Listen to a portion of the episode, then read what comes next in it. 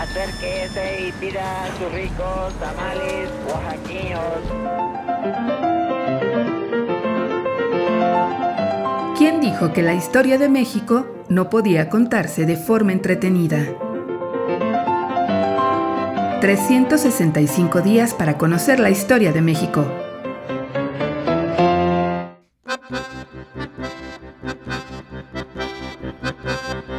Viernes.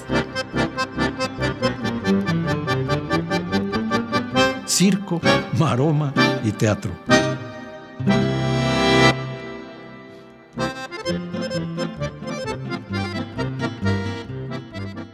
Sobre el ring.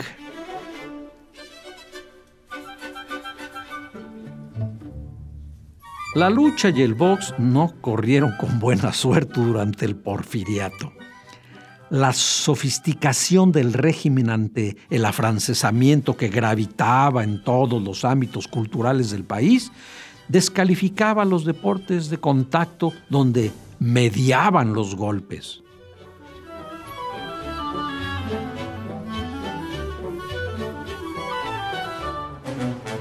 Desde la década de 1890, los luchadores Billy Clark y Romulus, el Hércules italiano, se enfrentaron en distintos estados de la República hasta que finalmente lograron traer su espectáculo a la Ciudad de México en el año de 1897.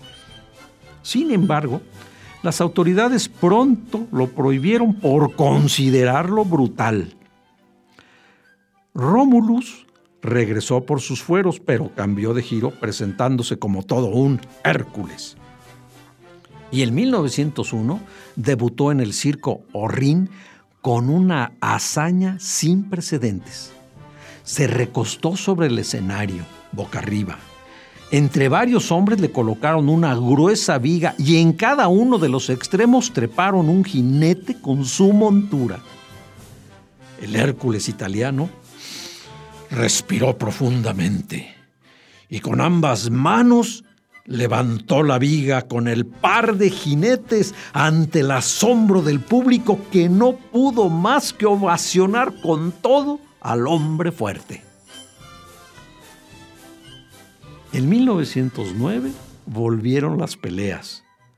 Mediante una serie de permisos especiales se presentó en México, en el Teatro Virginia Fábregas, el campeón japonés Yamamoto Maida, mejor conocido como el Conde Koma, en una exhibición de judo.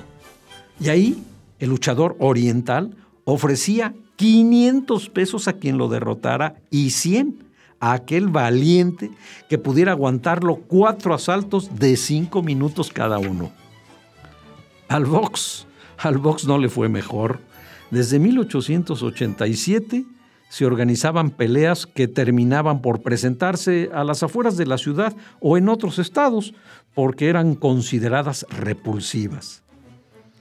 Las peleas entonces encontraron acogida en domicilios particulares, donde se llegaron a realizar enfrentamientos de hasta 22 asaltos que culminaban cuando alguno de los dos boxeadores no podía dar un golpe más. En 1910, finalmente, el gobierno del Distrito Federal prohibió el boxeo de paga. Circo, maroma y teatro.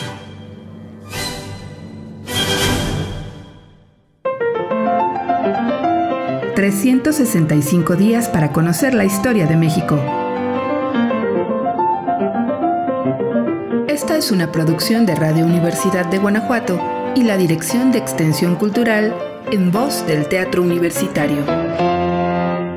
Serie basada en el texto de Alejandro Rosas, 365 días para conocer la historia de México.